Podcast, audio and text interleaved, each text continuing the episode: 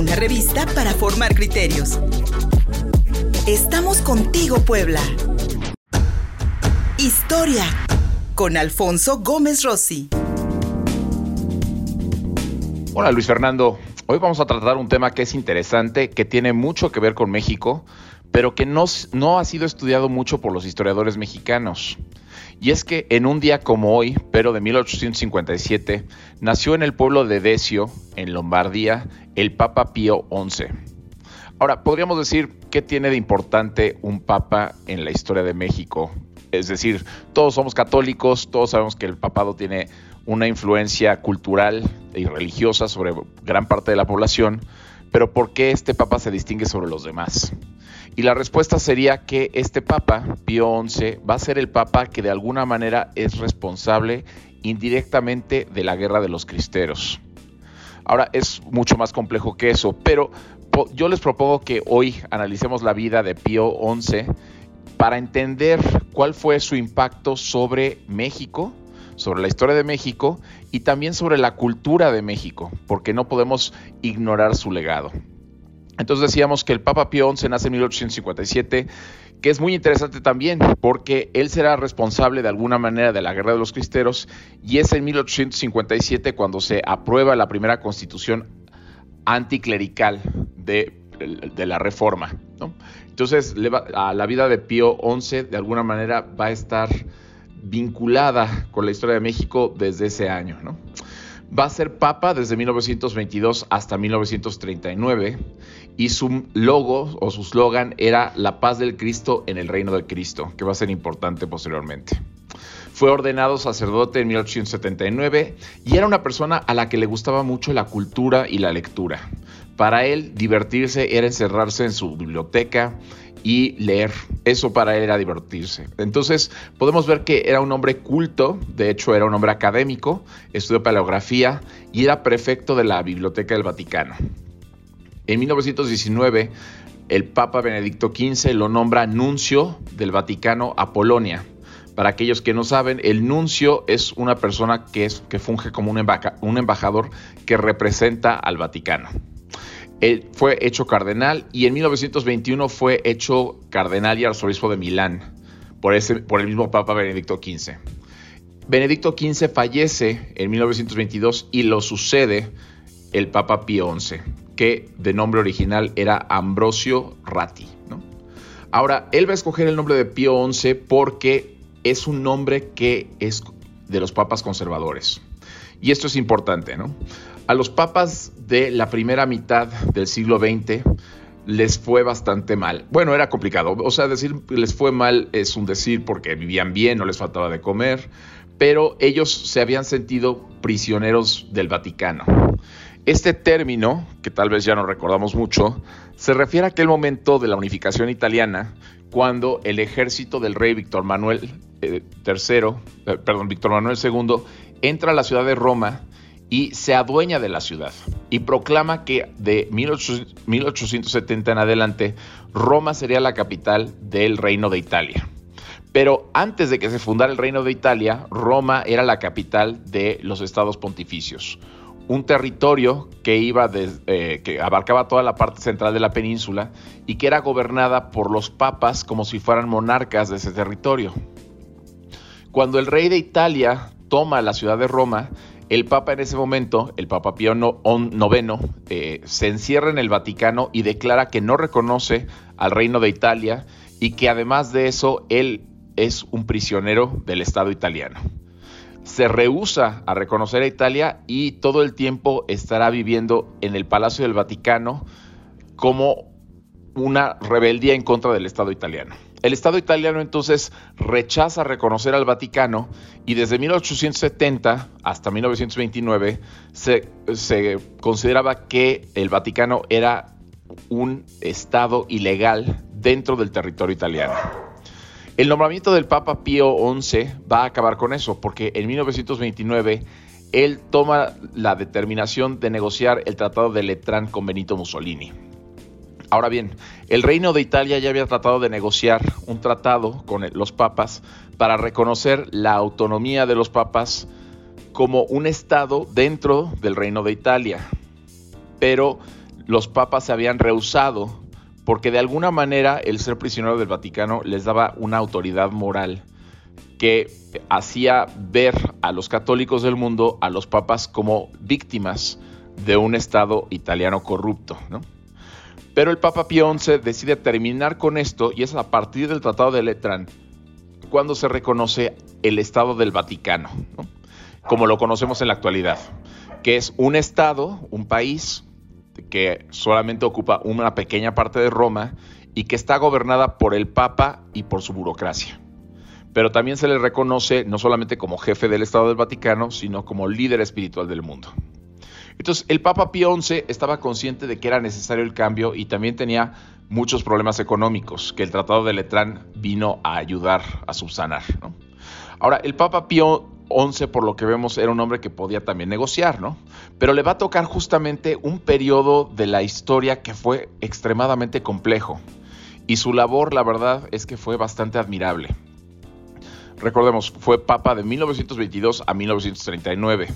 ¿Esto qué significó? Bueno, pues significó el fin de la Primera Guerra Mundial, el Tratado de Versalles y toda la crisis que se dio en Europa durante la década de los 20 y de los 30.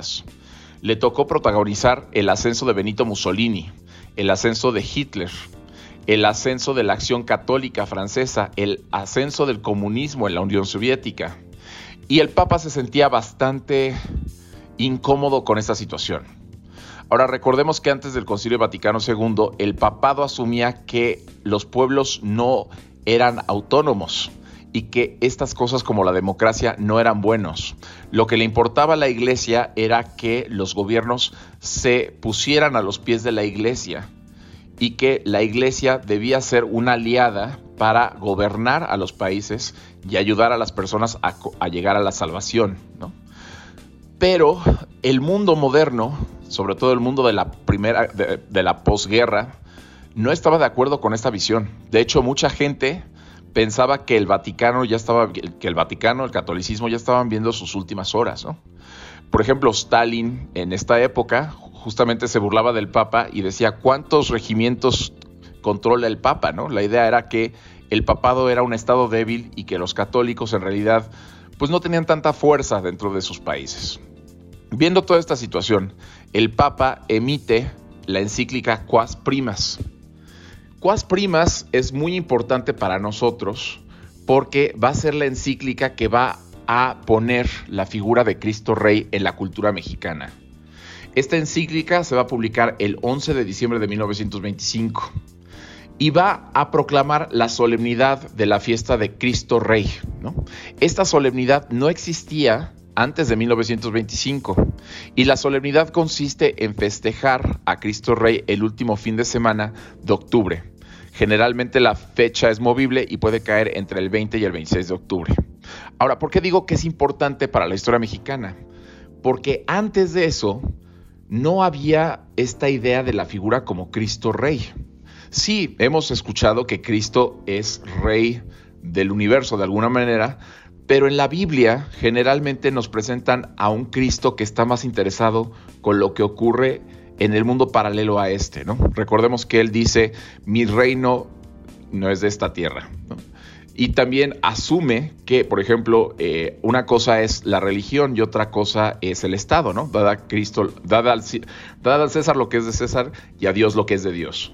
Pero aquí lo que hace Pío XI es revertir ese orden y afirma que no solamente Cristo gobierna sobre el cielo, sino que debe de gobernar en todas partes. Y que Cristo es redentor, pero también es legislador. ¿Esto qué significa en términos prácticos?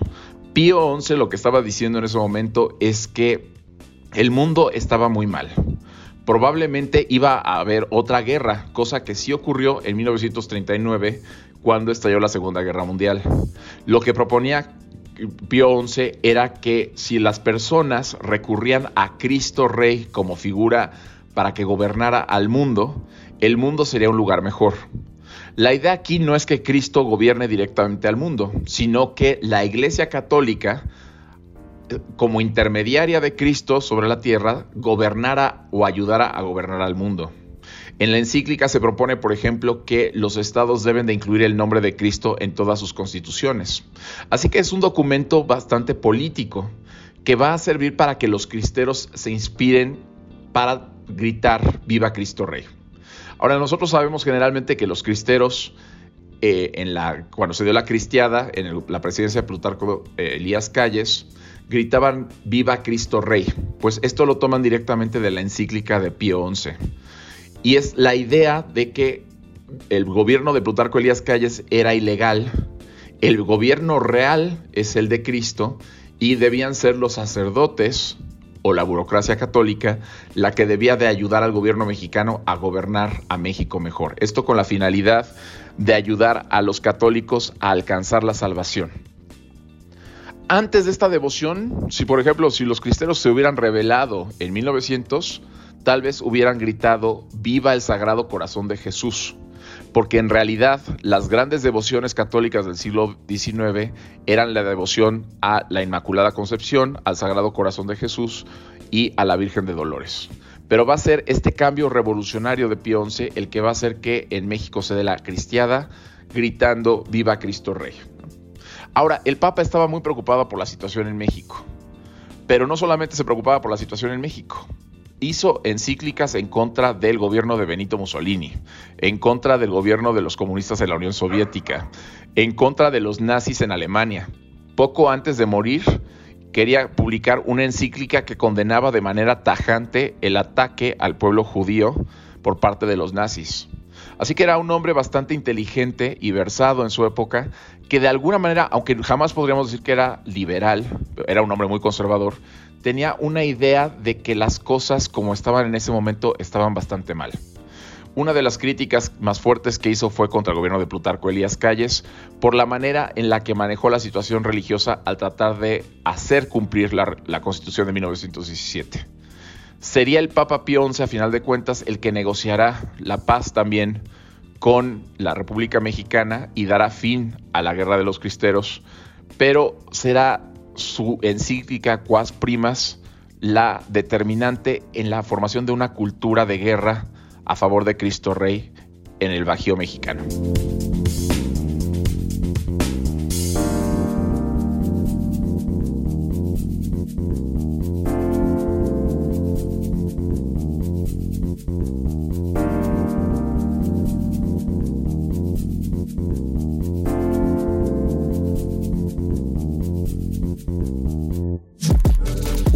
Para formar criterios.